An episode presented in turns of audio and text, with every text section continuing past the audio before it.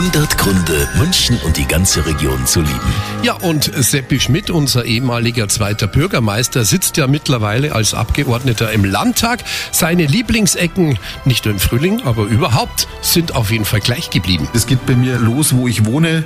Das ist bei mir die Inselmühle in Obermenzing. Da kann ich jetzt Fussi gehen oder mit dem Radl hinfahren.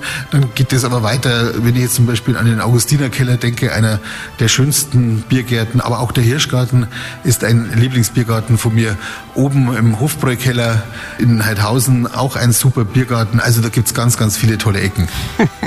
Unser Seppiger, der kennt sich aus. Essen und äh, Trinken hält auch Leib und Seele zusammen. Für Spaß im Biergarten.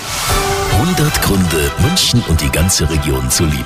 Eine Liebeserklärung an die schönste Stadt und die schönste Region der Welt.